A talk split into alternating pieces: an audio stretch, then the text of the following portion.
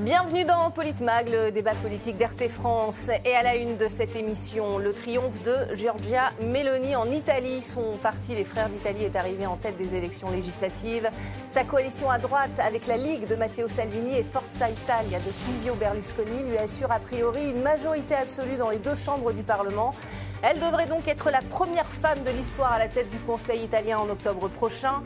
Un mandat placé sous l'intérêt de la nation. Écoutez. Il me semble clair que ce qui ressort des premières projections, c'est que les Italiens, lors de ces élections législatives, ont exprimé clairement leur volonté d'avoir un gouvernement de centre droit dirigé par les frères d'Italie. L'objectif que nous nous sommes toujours donné en tant que force politique était de faire en sorte que les Italiens puissent à nouveau être fiers d'être Italiens, être fiers d'agiter le drapeau tricolore.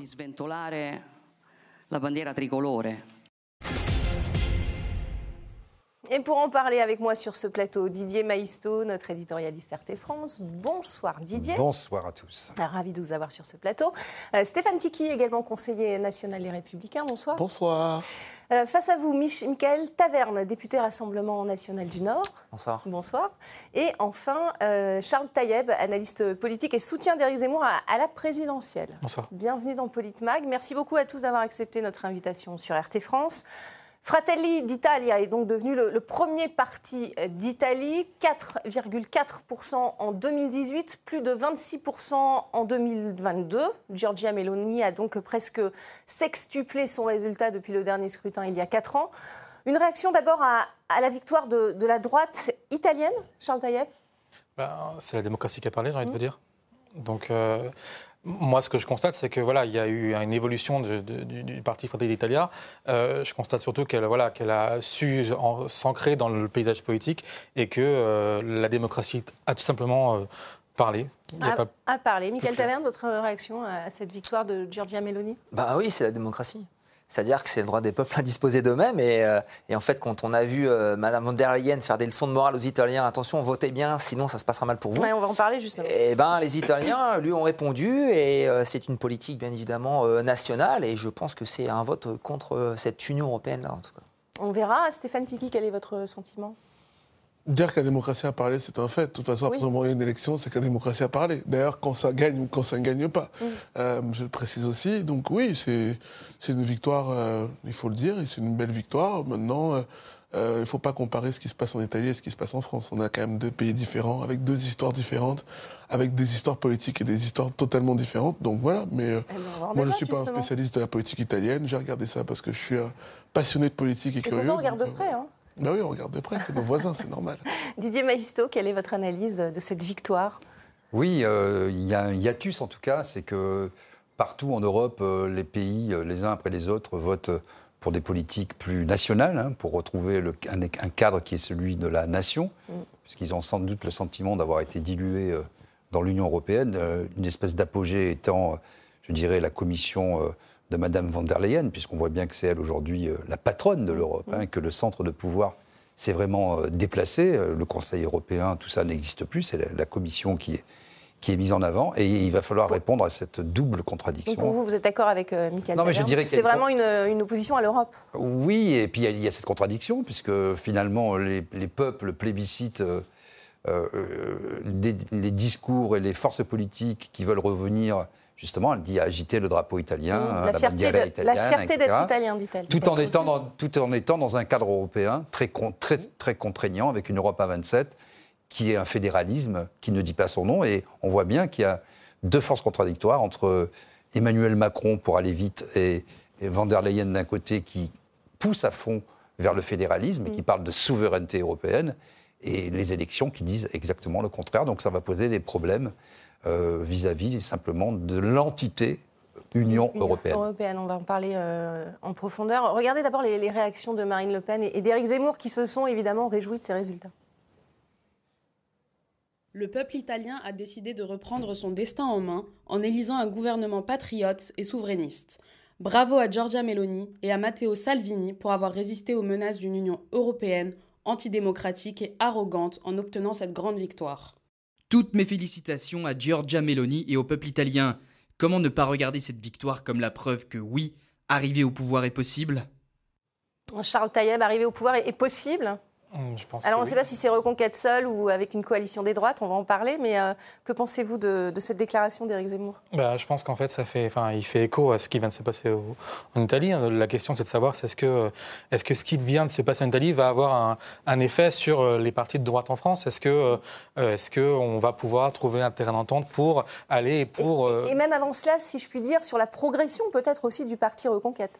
Bah, il y a, enfin, je pense qu'il y a la progression ne peut. Enfin, ça engage que moi. Hein. Je pense mhm. que la progression peut se faire que s'il euh, y a une union de quelque chose. Là, pour mhm. l'instant, on a chacun à son parti et pour l'instant, il n'y a pas vraiment, je trouve, de, discours ou de, ou de, ou de, d'affinité ou de euh, euh, compromis. Il n'y a pas vraiment de, discussion entre les partis, j'ai l'impression. Et je pense que c'est ça qui permettrait d'arriver à, faire quelque chose en, en France. Après, Maintenant, euh, c'est une belle victoire en Italie. Tout reste à savoir si dans six mois, euh, on sera pas, est-ce que ça va tenir ou pas. Bien sûr. Ça, on ne va pas trop crier victoire. Pour l'instant, c'est une belle victoire. Euh, elle a su parler au cœur des Italiens. Elle a utilisé des mots forts. Et je pense que c'est ça qui a fait qu'elle a réussi à faire une union intéressante. c'est l'intérêt national qu'elle a porté ça, dans, les débats. Hein. Mhm. Stéphane Tiki, que pensez-vous? Est-ce que cette victoire, alors les LR ont été au pouvoir, bien sûr, mais euh, ont perdu beaucoup, euh, beaucoup de, ces dernières élections, beaucoup d'électeurs. Euh, est-ce qu'il va falloir repenser la droite, selon vous, Stéphane Tiki Et de quelle, manière Oui, il va falloir repenser la droite. Et puis surtout, il va falloir oser reprendre ce mot de patriotisme, hein, parce que c'est la fierté d'aimer son pays. Et on a l'impression que c'est un mot qu'on n'a pas le droit de dire. Euh, qu'on est tapé parce qu'on va dire qu'on est patriote, qu'on est tapé parce qu'on on va exposer la, fierté d'aimer ce drapeau français, euh, qu'on va être tapé parce qu'on dit qu'on aime la France. Et c'est vrai qu'il euh, faut avoir déjà retrouvé cette fierté nationale que certains ont beaucoup déjà oublié. Et c'est vrai que, ce que je, pour rebondir sur ce que vient de dire M. Taïeb, c'est vrai que elle a pu apporter ce sentiment en disant aux Italiens, je veux changer un peu votre quotidien et vous donner l'envie d'être italien. Et c'est vrai que dans tout ce qui se passe au niveau de l'Europe, les leçons de morale des gens qui donnent des consignes de vote en disant aux gens faut voter un tel ou un tel. On a bien vu que c'était dépassé depuis fort longtemps. Donc moi je pense que la droite aujourd'hui, euh, il faut qu'elle se reconstruise effectivement en essayant de parler à tout le monde, à tous les Français, euh, tant les entrepreneurs, les agriculteurs, euh, ceux qui sont des classes aisées, des classes populaires, mais vraiment Nicolas Sarkozy avait cette phrase qui, disait c'était la France qui sève tôt. Mmh. Et je pense que la droite, il faut qu'elle parle à tous ces gens-là et puis aussi il faut faire des propositions. Quand vous dites la droite, vous parlez des républicains. Oui, de toute façon c'est la seule droite à laquelle j'appartiens moi. Donc euh, je parlerai que de cette boutique-là. Et, parler effectivement euh, aussi euh, de tous les sujets. Voilà, il, faut une droite qui parle à la fois d'égalité des chances, de méritocratie, mais aussi d'intégration, d'immigration, d'identité. Et de, oui, c'est le mot à pas prononcer, la ah question non, identitaire Il n'y a aucun mot à pas prononcer. Mm. C'est justement parce qu'il y a des mots à pas prononcer que les gens quitte le navire pour aller voter d'autres personnes. Il faut prononcer tous les mots et je pense qu'il faut parler de tous les sujets et tous les débats avec des avis où les gens vont être d'accord et moins d'accord. Mais ça, comme on disait tout à l'heure, c'est la démocratie. Michael Taverne, il va, falloir accepter qu'on puisse parler euh, d'identité euh, française, euh, de pouvoir agiter les drapeaux, ne plus parler peut-être d'extrême droite. C'est ce que revendique aussi le Rassemblement national. Marine Le Pen préfère le terme de, souverainiste patriote. Bah, bien évidemment, bah, comme vous le disiez, hein, c'est du patriotisme. Euh, d'ailleurs, je pense qu'il faut aller au-dessus euh, l'union des droites. C'est l'union des patriotes, parce qu'il y a des patriotes à droite, mais aussi des patriotes à gauche. C'est quoi un patriote? Un patriote, c'est quelqu'un qui passe l'intérêt national euh, au-dessus de l'intérêt, par exemple, européen. Voilà, je pense que c'est voilà. Donc ça, ça pourrait être un ciment pour vous? Pardon? Ça pourrait être le ciment d'une coalition? Oui, mais bien évidemment. Je pense qu'aujourd'hui, effectivement, l'intérêt national est plus important que comme je le disais, l'intérêt européen, etc. Il faut défendre sa culture, euh, son patrimoine. Et, c'est pour ça, quand, j'entends l'Union des droites, je ne pense pas que Xavier Bertrand, euh, par exemple, est vraiment quelqu'un de droite. C'est un Européen, un européiste convaincu. Et, même, Nicolas Sarkozy, euh, pas plus européen que Nicolas Sarkozy. On peut, on peut défendre son identité tout en faisant partie de l'Europe, non? Oui, oui, c'est certain. Mais en fait, si vous voulez, il y a une contradiction au sein des, républicains. Euh, c'est pour ça qu'il y a une grande partie de leur électorat euh, qui a quitté les LR pour aller justement au Rassemblement national. C'est parce qu'il y a un moment, on peut dire qu'on est patriote, mais en fait, euh, les républicains ont mené une politique pas du tout patriote, une, politique européenne.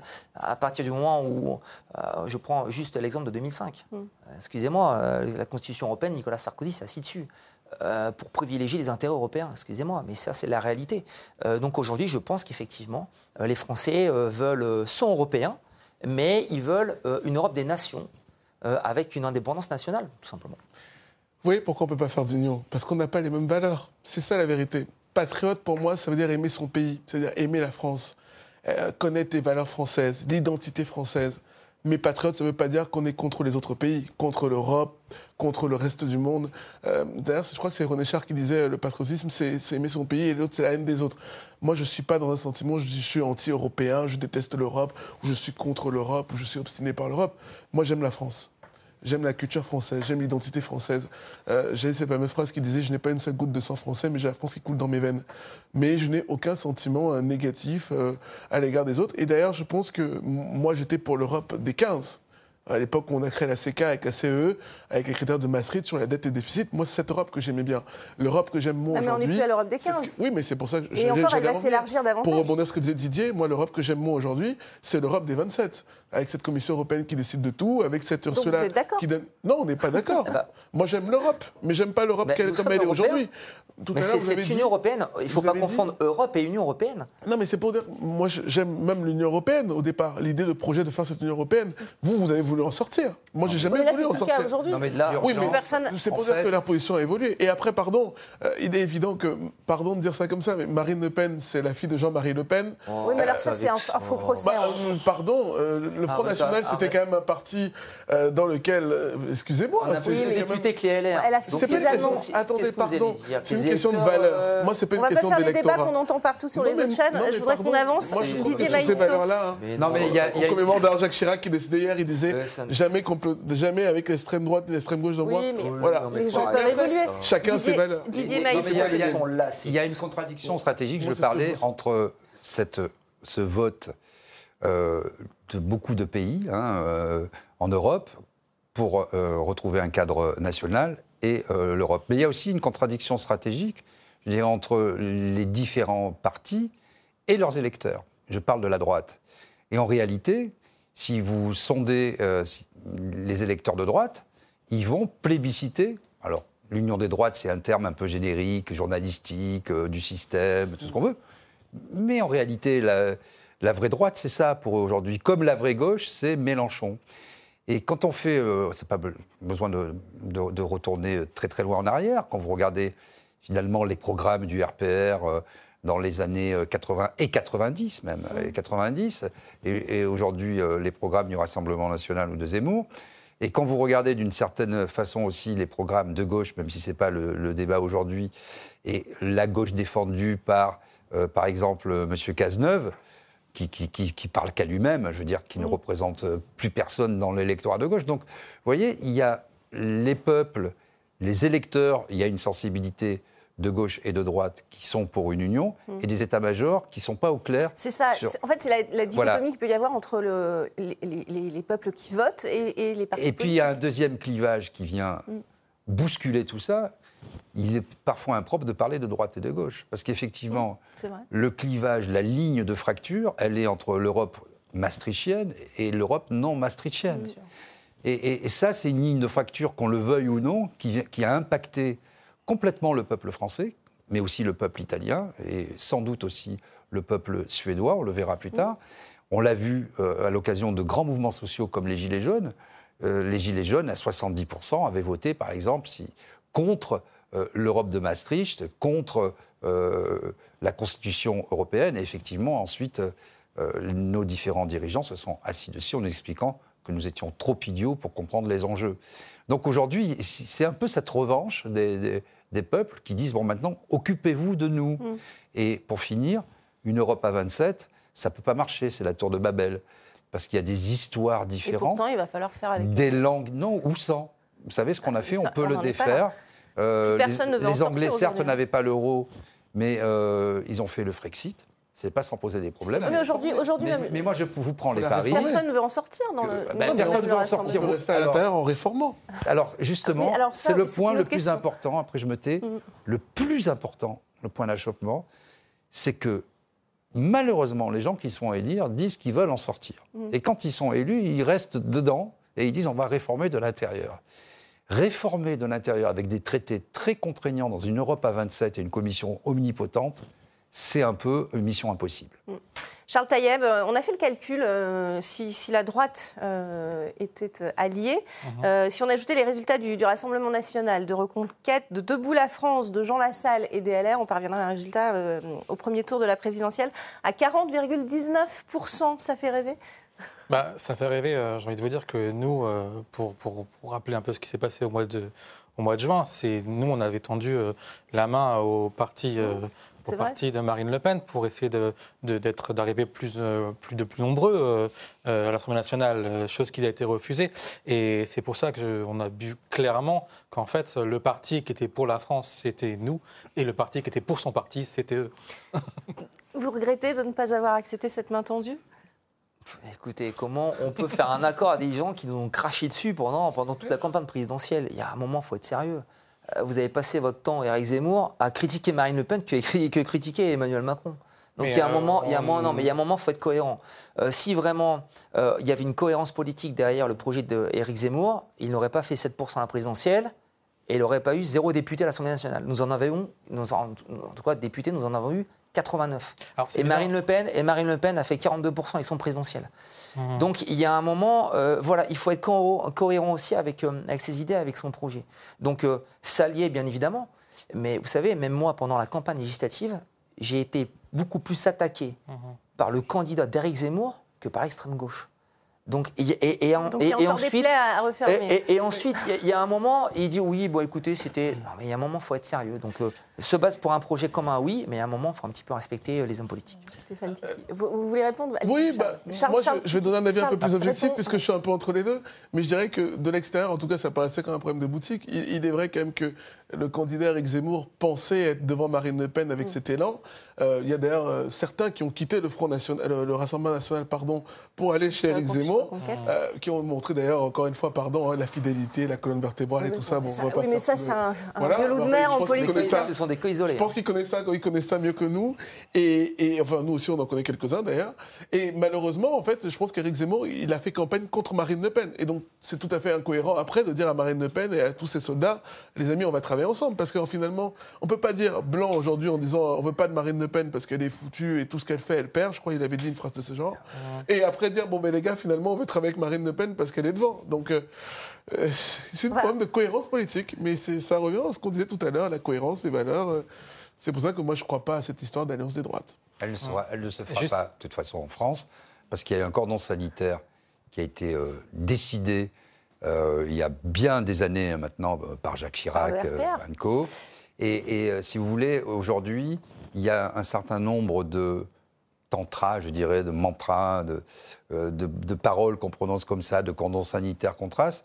Et, dès lors que quelqu'un voudra faire l'union des droites, il sera banni. Et, donc c'est ça aujourd'hui. Donc il y, a, ce hiatus à régler avec leurs électeurs à droite, euh, que les gens comprennent pas trop quelle est la différence finalement entre M. Ciotti, pour aller vite, Marine Le Pen et Éric Zemmour. Il n'y a pas de différence, en vérité. il y en a pas... Sur des grands thèmes, pas, vraiment sur la sécurité et l'immigration. Charles Après, pour, juste pour revenir à ce que... Voilà, je voulais attendre un petit peu.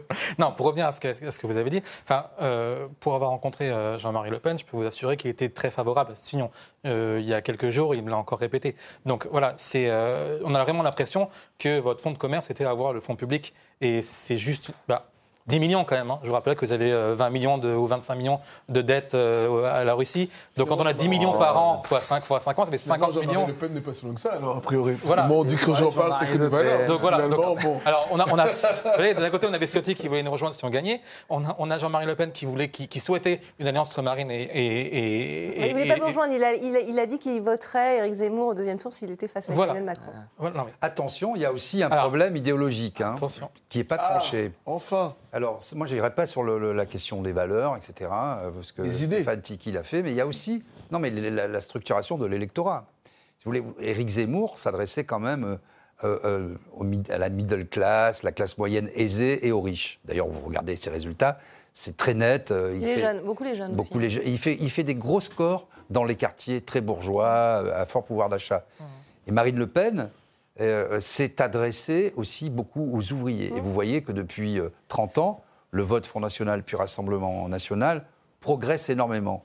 Et donc, je pense que ce qui a manqué, je fais juste euh, ma petite analyse politique, hein, au discours de Zemmour, c'est les Arabes, les Arabes, les Arabes, les Arabes toute la journée.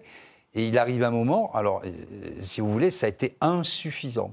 Et, Marine Le Pen, qui s'est recentrée et qui a pris soin de parler à tous euh, les Français, en tout cas c'est comme ça qu'elle présentait son discours, elle a fait aussi ce score-là. Et donc il a, je pense, trop sectorisé, et d'être monomaniaque sur euh, une question comme ça, ça suffit pas Ça peut faire un bon slogan de campagne, ça peut galvaniser les foules, mais ça ne fait pas un programme de gouvernement. Michael Taverne, euh, il y a évidemment les prochaines élections présidentielles euh, en vue. Je vous poser une question peut-être compliquée. Est-ce que Marion Maréchal pourrait être la, future Georgia Meloni, selon vous?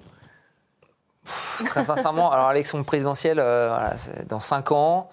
clairement, je pense que les Français aujourd'hui ne sont pas préoccupés par la prochaine élection présidentielle. D'ailleurs, nous non plus. Mmh. il y a des débats à l'Assemblée nationale qui sont extrêmement importants. Nous avons fait une campagne présidentielle basée sur le pouvoir d'achat. D'ailleurs, c'est Marine Le Pen qui a mis sur le dossier du pouvoir d'achat sur la table en premier, qu'on le veuille ou non. Mm. Elle a été visionnaire sur la crise énergétique, sur la crise alimentaire, la baisse de la TVA sur les produits énergétiques. C'est Marine Le Pen. Donc euh, clairement, aujourd'hui, euh, les Français sont préoccupés par ça. Donc euh, il va y avoir le projet du budget, il va y avoir l'immigration, mm. il va y avoir le projet de la sécurité sociale, notamment avec la retraite. Et je pense qu'aujourd'hui, les Français sont préoccupés par ces sujets et ne pensent pas à l'élection présidentielle de 2027. Je vous pose la même question, Charles Taïeb. Est-ce que Marion Maréchal pourrait être la future Giorgia Meloni? Alors ça, je n'ai pas la réponse. Il y a 4 ans qui vont séparer, 5 ans maintenant, qui vont séparer l'élection présidentielle. Donc je ne sais pas si euh, quels vont être les changements chez Conquête, s'il y aura des unions ou pas. Je, là, je ne peux pas, enfin, je peux pas regarder dans ma boule de cristal. J'ai pas la solution. Mais par contre, ce, que, ce, que, je veux dire, c'est que là, je suis d'accord avec sur le fait que le, enfin, la chose qui intéresse les Français à l'heure actuelle, c'est les retraites. D'accord, là, ça fait un moment qu'on en parle. ça va être le le gros boulot du, gouvernement et je me demande s'ils vont trouver une solution. Mm. Parce que le 49.3, on, on sent bien qu'ils veulent le faire passer. Stéphane Tiki, même question? Écoutez, moi, je, les histoires qui concernent Jean Maréchal Le Pen, c'est pas mon sujet à moi personnellement. Elle est plutôt appréciée euh, des LR, non? Bah, vous savez, moi, j'aime pas qu'on dise des LR comme ça parce qu'il y a beaucoup d'entités au sein des LR déjà. Il y a même plein de gens qui sont LR qui pensent pas la même chose. Donc, euh, donc voilà, mais je pense qu'elle a, elle a apprécié chez Reconquête, j'imagine, donc puisque c'est là où elle a poser ses valises, si on peut dire ça comme ça. Mais euh, non, écoutez, je pense que pour l'instant, euh, je pense à un avis un peu unanime. A des sujets beaucoup plus importants, notamment la baisse d'énergie. Comment est-ce que les gens vont pouvoir se chauffer là avec l'hiver? Euh, Et c'est toujours ça va, être, ça va être l'enjeu aussi pour le futur gouvernement italien. La réforme des retraites aussi qui va être très compliquée. de toute façon, les réformes des retraites sont toujours compliquées en général, mais là, ça va être particulièrement là. Et, là, et cette question du pouvoir d'achat, qui est une question essentielle. D'ailleurs, je fais un petit parallèle, mais quand on parle souvent des Gilets jaunes, on oublie quand même de dire, et je rebondis ce que vous avez dit tout à l'heure Didier, mais les Gilets jaunes sont apparus parce que justement, ce sont des gens qui travaillent et qui n'avaient plus la vie de leur travail. Et donc c'est ça le problème aujourd'hui. Et donc toute cette France-là est, quand même toujours mécontente et, euh, et, on est tous attentifs de ce qui va se passer. Donc tout ce qui va se passer dans les cinq prochaines années, vous savez. Euh, voilà, ça va tellement évoluer. On va, continuer dans, sur euh, ce qui s'est passé en Italie. Une mauvaise nouvelle pour l'Europe, c'est la question, euh, puisqu'il y a eu cette passe d'armes entre la présidente de la Commission européenne et le leader de la Ligue, Matteo Salvini, juste avant le vote. Regardez.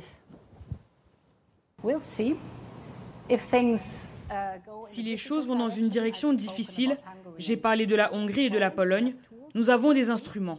Nous verrons le résultat des élections. Nous venons aussi d'avoir des élections en Suède. Mon approche est que quel que soit le gouvernement élu démocratiquement, nous travaillons ensemble. C'est quoi Une menace? Arrogance honteuse Respecter le vote, libre, démocratique et souverain du peuple italien. Ami de tous, valet de personne, soit elle présente ses excuses, soit elle démissionne. Michael Taverne, c'est de l'ingérence? Oui, bien évidemment. En plus, c'est de l'arrogance. Et surtout venant d'une d'une technocrate non élue par les peuples. Donc, euh, franchement, euh, voilà. Si, je pense que. Je pense Matteo Salvini dit elle doit démissionner Ce n'est pas à moi de dire si elle doit démissionner ou pas, mais en tout cas, ce qui est sûr, c'est que Mme euh, von der Leyen est un problème pour les peuples européens. elle a menacé les Italiens, les Polonais, les Hongrois, peut-être bientôt les Suédois, je ne sais pas, peut-être la France. On verra. Mais en tout cas, en tout cas, c'est de l'ingérence et franchement, c'est de la. Non, mais elle fait la démonstration. Est-ce que c'est de l'ingérence Non, mais elle fait de la démonstration qu'on est bien dans une Europe fédérale. mais elle dit si ça se passe mal, il y aura des sanctions. bien sûr, de toute façon, les, différents pays, les différents pays sont engagés par des traités, mm. avec une charte des valeurs, etc., que ce soit sur les questions euh, économiques, euh, avec les critères de Maastricht, Mmh. les questions sociétales sur l'interruption volontaire de grossesse, sur les valeurs de l'Union européenne, etc. Donc quand on signe euh, des textes et qu'on dit, parce que c'est quand même le dernier mensonge des politiques, ils disent partout que l'Europe c'est la paix, la prospérité, euh, le grand marché européen, qu'on allait tous être heureux et qu'on allait être le premier marché mondial et qu'on allait défendre nos valeurs partout sur la Terre. Le résultat n'est pas mirobolant quand même.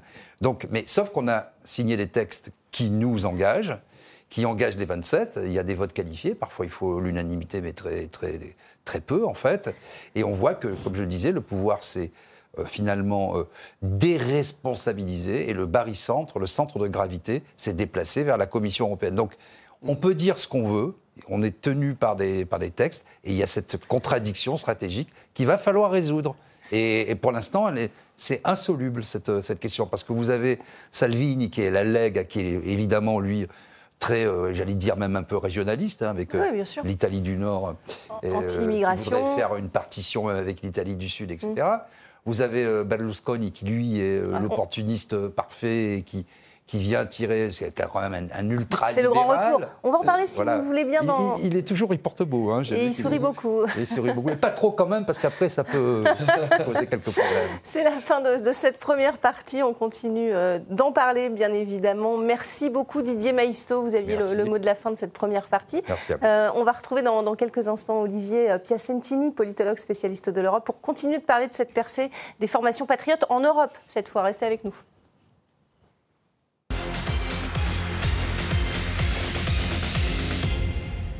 Bienvenue dans cette euh, deuxième partie de Politmag. On est avec Olivier Piacentini, géopolitologue et spécialiste de l'Europe, qui nous a rejoint sur ce plateau. Bonsoir. Bonsoir Magali. On est toujours avec euh, Stéphane Tiki pour les Républicains, Michael Taverne pour le Rassemblement national et Charles Taïeb, euh, ancien soutien Reconquête. On poursuit donc notre débat sur la progression des partis de droite souverainistes en Europe. Après la victoire de Giorgia Meloni en Italie, on a donc quatre pays qui ont voté pour cette droite dite patriote. Il y a les démocrates de Suède, vous le voyez à l'écran, le Parti droit et justice en Pologne, la Fidesz de Viktor Orban en Hongrie et Fratelli d'Italia donc en Italie. Question pour vous, Olivier Piacentini. Qu'est-ce que ces pays ont en commun selon vous et, et qu'est-ce que ça va changer pour l'Europe? Ils ont, en commun, ils ont en commun euh, effectivement une espèce d'hostilité à l'Europe euh, et à la politique européenne, mais pour des thématiques qui sont à mon avis complètement différentes. C'est-à-dire qu'on voit bien que les pays de l'Est, Pologne, Hongrie, c'est vraiment sur des questions sociétales et migratoires. À la fois le sociétal et le migratoire, ce sont des pays qui veulent rester sur une société traditionnelle, euh, Chrétienne. euh, chrétienne euh, euh, et très identitaire. Vous avez la Suède, pour lequel le problème essentiel, c'est un problème d'insécurité qui est lié à la politique par rapport aux réfugiés qui a été pratiquée euh, lors des grandes crises migratoires. Ils ont accueilli énormément de réfugiés chez eux. Ça pose énormément de problèmes à la fois euh, identitaires, mais surtout d'insécurité, puisqu'il y a eu des émeutes pendant trois semaines. L'Italie, c'est un peu différent. Il y a effectivement euh, le problème migratoire et l'Italie se sont abandonnés par l'Europe sur ces questions migratoires depuis des années. Mais il y a également un gros problème économique parce que l'Italie est de tous les pays européens celui qui souffre le plus de l'euro et de la parité de l'euro qui dévitalise ses industries. Il y a un institut économique allemand qui, il y a trois ans, avait fait une étude et avait montré que depuis euh, l'inauguration de l'euro, donc il y a 20 ans, chaque Italien a perdu en moyenne 70 000 euros. Et chaque Français 55 000, parce que la France aussi est un des pays qui, dont l'économie souffre le plus de l'euro. Donc il y a vraiment un sentiment de déclassement par rapport à l'euro et par rapport, je dirais, à, à une perte de vitalité industrielle. L'Italie était très dynamique industriellement dans les années 80-90. Et comme par hasard, depuis que l'euro s'est installé, il y a une perte. Mm. Donc je crois qu'il y a un sentiment de déclassement économique euh, qui a beaucoup profité à Mme Mélanie. Euh, Dans, dans une moindre mesure, ce sentiment de, de déclassement économique, Charles Taïeb, est, est aussi perçu par les Français Surtout aujourd- aujourd'hui, alors qu'on vit une crise énergétique euh, majeure? Oui, tout à fait. Là, on, va se demander, enfin, on est en train de se demander comment, comment on va payer euh, nos factures d'électricité ou nos factures de gaz euh, Et, euh, à et la fin du d'avoir mois perdu la main sur le nucléaire, notamment. Bah, c'est ça qui est, c'est ça qui est important en fait. Je pense qu'à mon avis, on a eu, on a, on, on- on a commis une erreur et euh, là pour les réparer euh, et remettre en route des centrales, etc. Ça doit devenir très compliqué. Euh, plus à ça, je pense qu'il y a un climat d'insécurité, un climat. Il y a plusieurs climats qui qui- il y a les mêmes symptômes, si je puis dire, en France aussi, euh, dans une moindre mesure, qui préoccupent les Français? Je pense. L'insécurité, l'immigration, le déclassement économique, les, valeurs chrétiennes, est-ce que mhm. ça fait partie du débat français? Ça, c'est plus compliqué. Mais euh, j'ai envie de vous dire que ce n'est pas les principales pour l'instant. Ce n'est pas la principale. Stéphane Tiki? Oui, il y a des similitudes. la réalité, c'est que il y a un vrai problème avec la sécurité, il y a même un vrai problème avec la violence. Mm. Aujourd'hui, il y a des quartiers dans lesquels la police ne peut plus accéder, mais au-delà de la police, euh, aussi des, gens comme les pompiers, qui sont des gens qui viennent sauver des gens des incendies. Mm. Euh, il y a un vrai sujet sur euh, les rodéos, il y a un vrai sujet sur la violence dans les stades de football. on voit des choses qu'on n'a jamais vues auparavant. après, il y a un vrai sujet aussi par rapport à cette voilà, mais on, avait ce débat tout à l'heure en coulisses, mais je pense qu'il faudrait peut-être se demander euh, qu'est-ce qu'être français aujourd'hui? Pardon, parce qu'il y a certains peut-être qui, qui sont français et qui n'aiment pas la France. Est-ce que c'est un débat qu'on peut avoir aujourd'hui euh, bah, dans les médias bah, Moi, en tout cas, euh, moi, je pense que c'est un débat qu'il faut avoir. De toute façon, il n'y a pas de. Je pense justement, on en parlait tout à l'heure avec monsieur, c'est quand on met la poussière sous le tapis et qu'on ne parle pas des débats, bah, les gens après ils vont aux extrêmes. Donc, mm. il faut avoir le, courage de dire voilà, posons-nous la question. Finalement, qu'est-ce qui nous rassemble? Mm. Quelles sont les valeurs que nous partageons? Est-ce qu'on a les mêmes constats sur le problème de la sécurité aujourd'hui?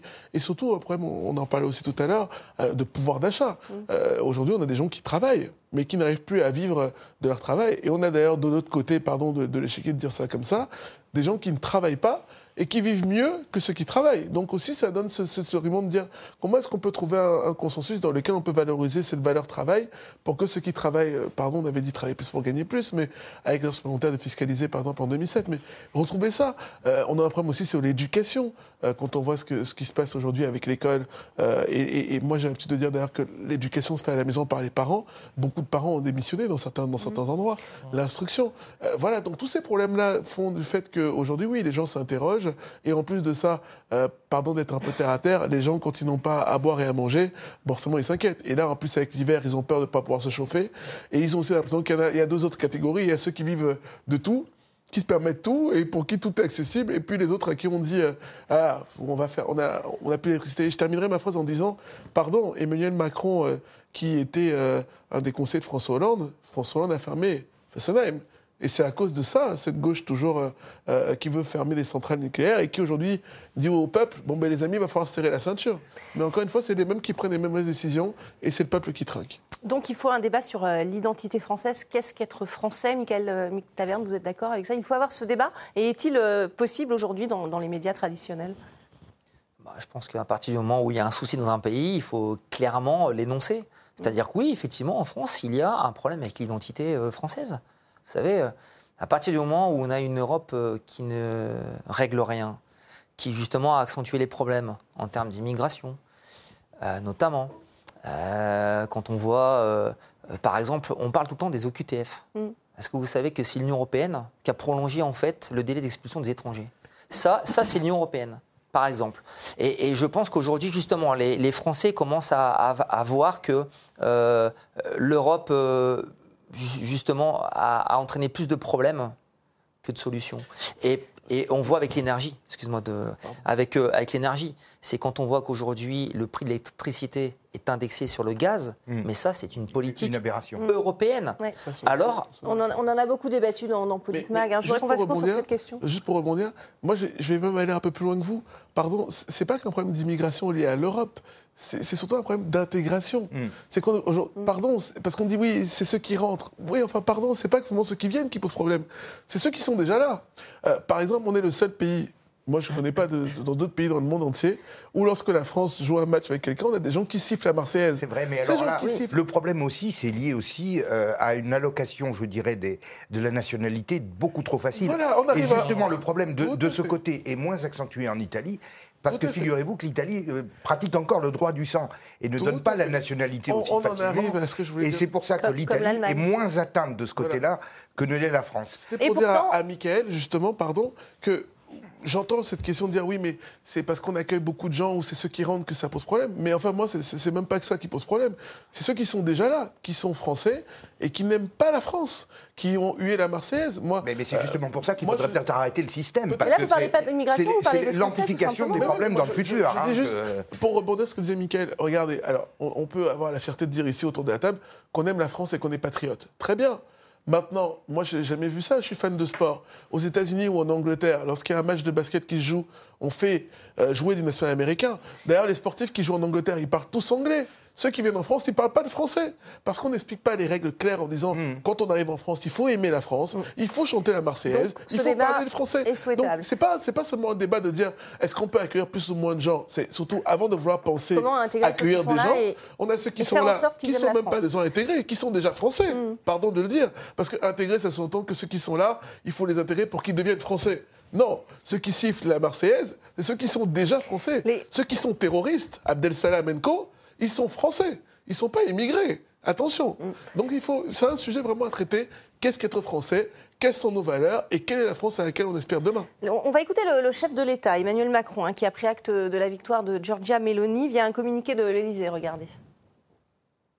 Le peuple italien a fait un choix démocratique et souverain. Nous le respectons. En tant que pays voisins et amis, nous devons continuer à œuvrer ensemble. Olivier Piacentini, comment s'annoncent les, les relations entre euh, la nouvelle euh, chef du Conseil, Mais bientôt la- en la- octobre, et Emmanuel Macron? L'accueil que Macron a fait à l'élection de Mme Mélanie est minimaliste. Il est laconique pratiquement. hein. Il prend acte. Il prend acte.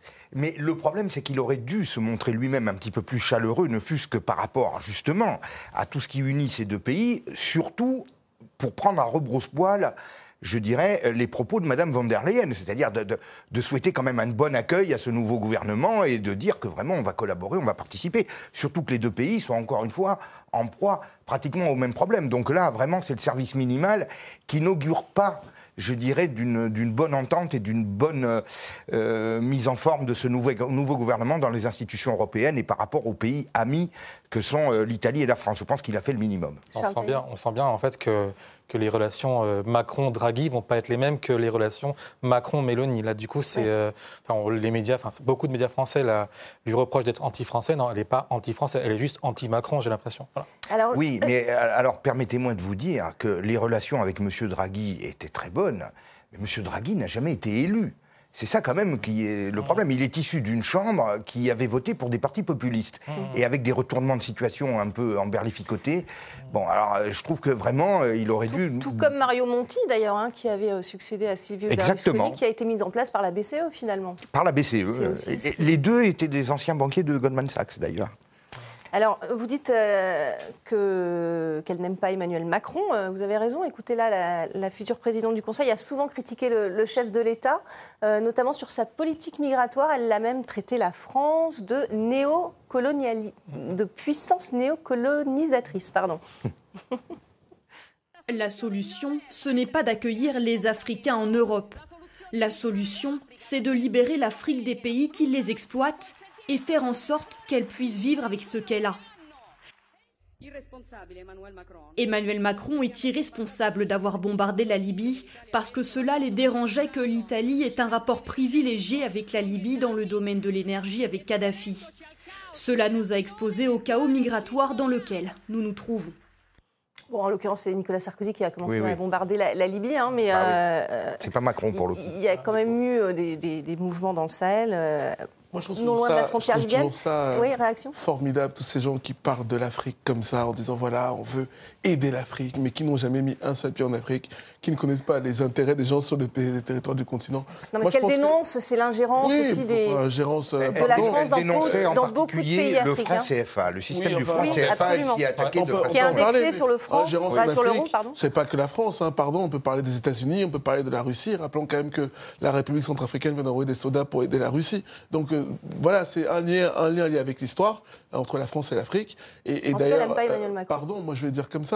Je pense que la solution pour l'Afrique, et, qui permettrait peut-être aussi d'ailleurs de, réduire l'immigration, ce serait de faire du développement économique dans ces pays-là. Parce qu'en fait, si les gens ont à manger et à boire, ils n'ont pas envie de quitter leur pays pour aller ailleurs. Quand les gens quittent leur pays, c'est parce qu'ils n'ont pas suffisamment de conditions suffisantes pour chez eux. Donc moi je dis, euh, et ça permet d'ailleurs de défendre des intérêts français aussi euh, sur le continent africain, c'est en faisant du développement économique qu'on pourra recréer une vraie relation de la France et l'Afrique, et avec certainement moins d'immigration. En tout cas, sur cette question d'immigration, ça a été une question euh, de brouille également entre Matteo Salvini et, Emmanuel Macron. hein, on s'en souvient, où les mots d'ailleurs avaient été assez durs. Ça, va se compliquer selon vous, Charles Taillab, sur cette question d'immigration, puisque a priori l'Italie devrait fermer. On se souvient des navires que, que l'Italie avait refusé d'accueillir. La France aussi, hein, c'est l'Espagne au final qui l'avait fait. comment ça va se passer? Moi, je pense que ça va se passer au niveau européen. Je mm. pense que Van der Leyen va, va, taper du poing sur la table et qu'elle devra s'aligner si elle veut récupérer ce dont elle a besoin pour son pays. C'est tout simplement. Enfin, c'est plus compliqué. Hein. Michael Taverne, l'Italie va fermer, puisque maintenant elle a un pouvoir, en tout cas à sa tête, un pouvoir qui, souhaite fermer ses frontières Ah ben, écoutez, on verra bien, mais en tout cas, euh, elle va être confrontée à la Commission européenne. Euh, voilà, comme toujours. Euh, et, c'est pour ça d'ailleurs qu'on disait qu'il y a maintenant des votes protestataires et notamment d'indépendance nationale en Suède, en Pologne, en Hongrie, en Italie, et puis j'espère dans cinq ans euh, en France, parce qu'on voit qu'il y a une ingérence de l'Union européenne. Euh, on parlait des accords avec l'Afrique. Les Italiens sont bien meilleurs que nous en termes d'accords. Au niveau des expulsions, les Italiens ont passé un accord avec les Marocains. En termes de gaz. Ça fonctionne? En termes oui, ça fonctionne. Ça fonctionne parce qu'il y a des laissés-passer consulaires entre l'Italie et le Maroc. et ensuite, je, je, pars. C'est pas euh, pardon L'Algérie Bah oui. Bien sûr. Et, puis ensuite. Le gaz, le gaz de l'Algérie, Macron est venu faire. le président est allé euh, en Algérie, bon, il, est revenu, excusez-moi. Il est allé se faire Voilà, se faire mmh. là-bas. Et par contre, les Italiens avaient pris euh, le problème en amont, puisqu'ils ont signé un accord avec les Algériens. Donc voilà, et aujourd'hui, ce qui montre bien que nous sommes européens, mais il faut bien évidemment une Europe des nations libres qui puissent voilà, s'accorder sur sur des projets économiques. Euh. Mais tout ça, c'est le fait que la France, depuis Macron en particulier, c'était déjà le cas avant, mène une politique de suivi complet de ce que décide la Commission européenne, alors que l'Italie s'est toujours donné plus de latitude. On sent qu'elle défend les intérêts de son peuple, notamment via l'accord du gaz avec l'Algérie. C'est ça qui fait que ces partis ont le vent en poupe? Mais très clairement, je crois qu'il y a vraiment le problème identitaire, il y a le problème de souveraineté, où les peuples n'ont plus envie de se voir dépouillés de leur souveraineté et de se voir imposer des choses intenables par Bruxelles. Et en Italie, justement, parce qu'on nous explique toujours sur les plateaux euh, télé euh, de certains médias en France qu'on ne peut pas expulser les gens parce qu'il faut les accords de si, après la CDEH, etc. Bon. Mais en réalité, euh, M. Salvini, en un an et demi de politique, quand il était ministre de l'Intérieur, a divisé par 10 les arrivées par bateau euh, de migrants pendant la période où il, était ministre de l'Intérieur. Et ça a repris pas comme c'était avant, mais ça a quand même repris dès que M. Draghi euh, est revenu à, la tête du pays. Donc les gens voient bien qu'il y a en réalité la possibilité de freiner l'immigration. Et que si on ne la freine pas, c'est tout simplement parce qu'on n'en a pas la volonté. Alors on se pose la question pourquoi? Pourquoi alors qu'on voit bien les dégâts que ça provoque? On voit bien d'ailleurs que nos pays n'ont plus les capacités d'accueil, euh, ne fût-ce que même humaines, et les possibilités d'offrir du travail et des situations à ces gens-là. Donc c'est complètement aberrant. Et les gens voient bien que c'est imposé directement par Bruxelles. Donc il y a une réaction. Je voudrais dire quand même que les latitudes de Mme Mélanie par rapport à cette espèce de bras de fer qui risque de s'engager avec mm. l'Europe sont plus importantes qu'avant, parce qu'il y a eu quand même le Brexit, et qu'aujourd'hui, euh, ce serait un nouveau camouflet pour l'Europe que de voir un grand pays comme l'Italie euh, quitter le bateau ou rentrer vraiment dans un système conflictuel. Donc, Avec quatre pays maintenant euh, qui font partie de l'Union européenne, euh, qui ont des, des, partis souverainistes à, leur tête, qu'est-ce que ça va changer au niveau de l'Union européenne? Rien et forcément, ça va forcément changer parce qu'il y aura un poids supplémentaire, encore une fois. la Commission ne peut pas se mettre à dos d'autres pays. Et puis, les populistes montent partout. C'est-à-dire que tous les autres gouvernements ont quand même les yeux rivés, comme la Belgique, la France, même l'Espagne. Donc ils voient bien que la, vague est là, la, marée montante est là. Et donc ils vont être, je pense, la Commission va être obligée quand même de tenir compte de tout ça et de faire un minimum d'efforts pour au moins faire semblant. Stéphane Moi, je pense que le poids sera un peu plus limité, parce qu'en fait, tous ces pays-là ont signé des traités, des accords de tous les cas, donc euh, je pense qu'il peut avoir une volonté politique, mais est-ce qu'il y a vraiment une capacité pour faire les choses avec le pouvoir La Hongrie le fait. Hein. On le voit, oui, quand elle sont des douanes, elle se fait taper sur les doigts par la Commission européenne. Oui, mais elle se fait, taper sur les doigts. Elle se fait taper sur les doigts comment? Qu'est-ce qu'ils ont en retour? Est-ce que véritablement l'Union européenne a les moyens de sanctionner si fortement que ça Parce que, par exemple, le problème de la Hongrie, on a tout un tas de menaces qui planent, etc. Mais finalement, ce n'est pas exécuté parce qu'à chaque fois, il y a des points d'achoppement ailleurs qui font qu'on a besoin de l'apport de la Hongrie. Donc, on peut donner des fonds. On a par exemple l'exemple du FEDER, qui est le Fonds européen de développement régional. Il y a des fonds dans lesquels l'Union européenne peut dire bon, ben là, si on bloque, avec l'économie actuelle. Donc on lâche d'un côté pour. Mais est-ce qu'ils ont déjà bloqué Ont-ils déjà bloqué Au début du Covid, rappelez, non mais au début du Covid, au début du Covid, rappelez-vous, il y avait un bras de fer entre l'Italie et l'Europe parce que c'était très tendu. Donc on, voit bien qu'ils l'ont fait, qu'ils l'ont, c'était vraiment voilà. Mais regardez même, euh, il y avait de ce bras de fer avec la Hongrie. Mais au moment de négocier, par exemple, le plan de relance européen, La Hongrie qui était sur le point d'être sanctionnée mais dont on avait besoin de l'appui pour euh, arriver à cette relance. négociation. Mais on a sûr. dit, bon, ben, on laisse tomber, et puis on reporte, et puis Mm. il, y a, il y a quand même l'Union européenne non plus n'est pas N'a cette pas tout sur- pouvoir. Mm. n'a pas tout pouvoir, n'a pas cette puissance face à des peuples déterminés et des gouvernements Il faut déterminés. tenir. Voilà, il faut tenir. vous avez dit le mot. Il faut tenir. Et plus ces gouvernements-là seront nombreux, plus ils seront déterminés, et plus ils auront Plus la capacité de résister. Forcément, donc il, il y aura, de mon point de vue, avec l'entrée de, de l'Italie dans ce nouveau gouvernement, une inflexion. Peut-être avec, une dette, enfin avec la dette euh, de l'Italie à l'heure actuelle, je suis pas très sûr que pour l'instant, même avec un pays de plus euh, en opposition à Mme von der Leyen, je suis pas sûr que ça puisse faire une balance. Oui, pour mais la dette, vous savez, la dette, la, dette, relance. la dette est effectivement, je dirais, Sauf euh, sauf est effectivement Ah, dangereuse pour l'Italie, mais c'est aussi une grenade dégoupillée qui peut faire sauter toute l'Europe et l'euro également. Et ça aussi, le gouvernement italien pourra en jouer. Parce que là encore, si l'Italie ne- ne- n'arrive pas à soutenir sa dette, euh, elle peut menacer de sortir de l'euro. Vous savez, l'Italie aujourd'hui est un- le pays le, déficit. Enfin, L'Italie est, est- est endettée à hauteur de 150%, avec des taux d'intérêt qui sont plus élevés que la France. 195 milliards. Voilà. Avec une inflation à 9%. Ah, voilà. Donc, c'est très simple. Euh, à un moment donné, si l'Italie se trouve dans un système de, dans, une situation, situation de cessation de paiement, elle peut décider de quitter l'euro pour s'en sortir, tout simplement. hein. Entre le fait d'être en cessation de paiement ou de, de- de rester dans l'euro, est elle peut là. décider ça. On n'en est pas encore là. Mais c'est quand même une hypothèse qu'il faut étudier. Et donc, ce à ce moment-là, l'Italie ferait imploser tout, le- tout le système européen à elle toute seule. Donc, la dette est aussi une arme dont l'Italie peut parfaitement se servir. Et c'est ce que souhaitait à un certain moment euh, Madame Madame Meloni. Enfin, il y a deux ans de cela, elle, elle prenait l'Italie exit. Donc c'est- pour ça que là, on, Mais est-ce que, Ouais, est-ce que mais elle, a, elle a- elle a un petit peu revu sa Oui. copie depuis. hein. vous savez, Les élections. euh, Absolument. Vous savez, me- me- me- en, en décembre 2020, euh, trois mois après le plan de relance, euh, où M. Comté, euh, l'ancien président du Conseil, avait ramassé le- le- la part du lion, euh, son porte-parole avait demandé euh, des coupes dans la dette de la part de la BCE. Bon. Et un mois et demi après, il y a eu ce renversement politique et c'est Mario Draghi qui a émergé euh, avec certains petits partis de la coalition qui ont quitté le navire. Juste à ce moment-là, on peut se demander si tout ça n'était pas piloté depuis euh, certaines instances européennes parce que l'Italie était vraiment en train de menacer carrément tout l'équilibre financier européen. Ben, ils peuvent très bien recommencer, sachant que là, euh, je dirais, la coalition au pouvoir est beaucoup plus stable et il sera beaucoup plus difficile de la, euh, de la faire exploser. Dernière, dernière question sur euh, la chef du gouvernement, Elisabeth Borne, qui a également euh, réagi à la victoire de Giorgia Meloni. Elle met en garde, regardez, sur l'avortement notamment. Bien évidemment, on sera attentif, avec la présidente de la Commission européenne Ursula von der Leyen, à ce que ces valeurs sur les droits de l'homme, sur le respect des uns et des autres, notamment le respect du droit à l'avortement, soient respectées par tous.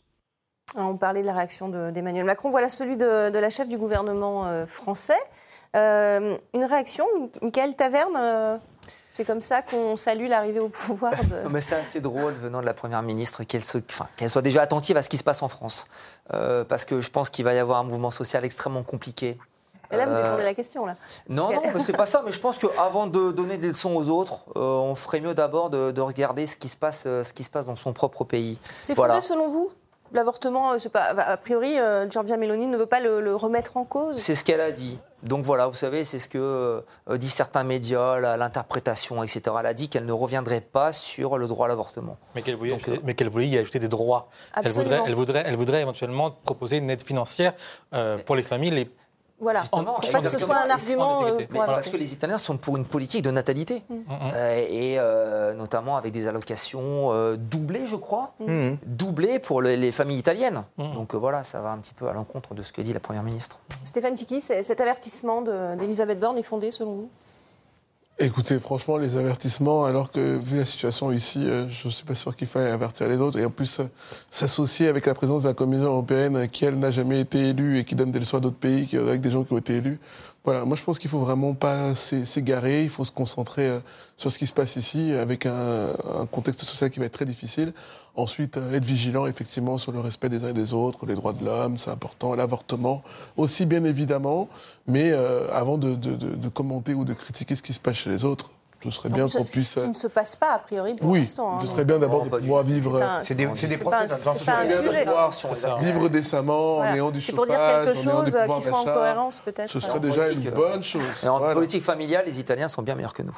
Alors, ouais, on, fera un débat. Ils bien besoin. Les, Hongrois aussi ont une politique incitative, contrairement à la France. on va rester sur l'Italie.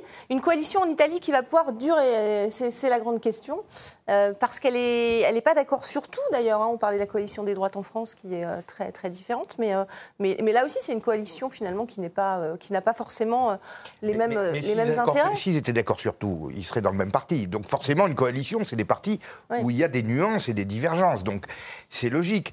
Mais moi, je pense il faut un programme commun quand même. Il faut un programme commun. Je pense qu'ils vont, ils vont y arriver sans, sans, aucun doute.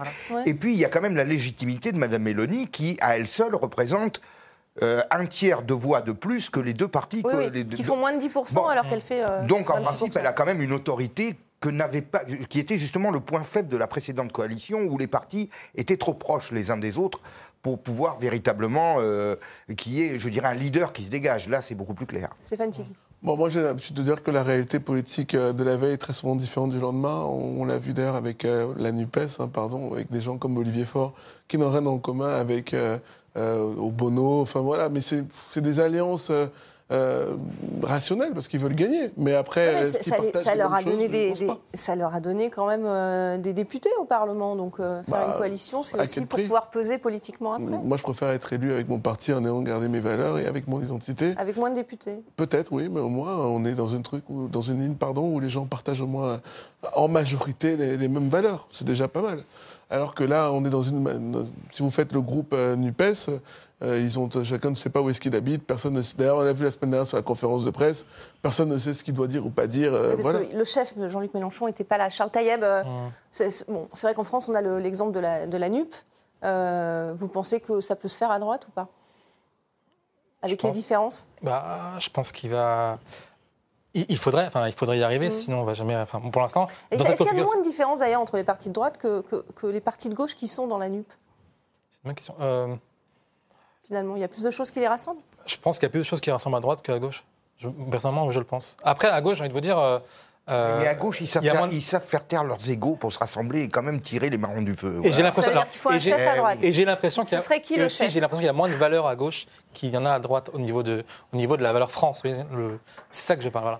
Je pense qu'à mon avis, il y, a, un côté, on va dire, euh, français, un côté plus patriote. Oui, mais justement, c'est pour, ça, pour ça qu'il faudrait faire taire un peu ses égaux personnels et arriver véritablement à une coalition qui fasse peser. Parce que quand vous regardez quand même, la droite est quand même nettement en avance sur les présidentielles, la droite souverainiste par rapport à la gauche, et puis au final, elle se retrouve avec moins de députés à l'arrivée, parce que tout simplement, ils n'arrivent pas à se mettre d'accord. Mmh, mmh, mmh. Ou à s'entendre au moins pour, pour, pour, euh, et donc. Euh, Michael je vous laisse le mot de la fin. Ah bah, parce qu'il n'a pas beaucoup parlé. En, fait, la, la, NUPES, euh, pourquoi il y a eu ce, cette coalition entre le Parti communiste C'est simplement c'est pour éviter de disparaître.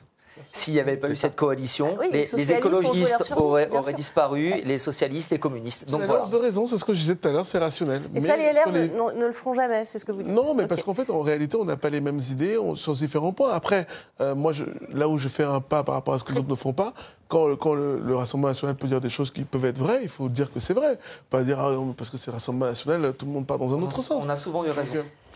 Voilà, ce sera le mot de la fin. Merci. C'est la fin de, de Politmag. Merci à tous en tout cas d'avoir participé à ce débat et merci à vous pour votre fidélité. Euh, restez avec nous sur RT France.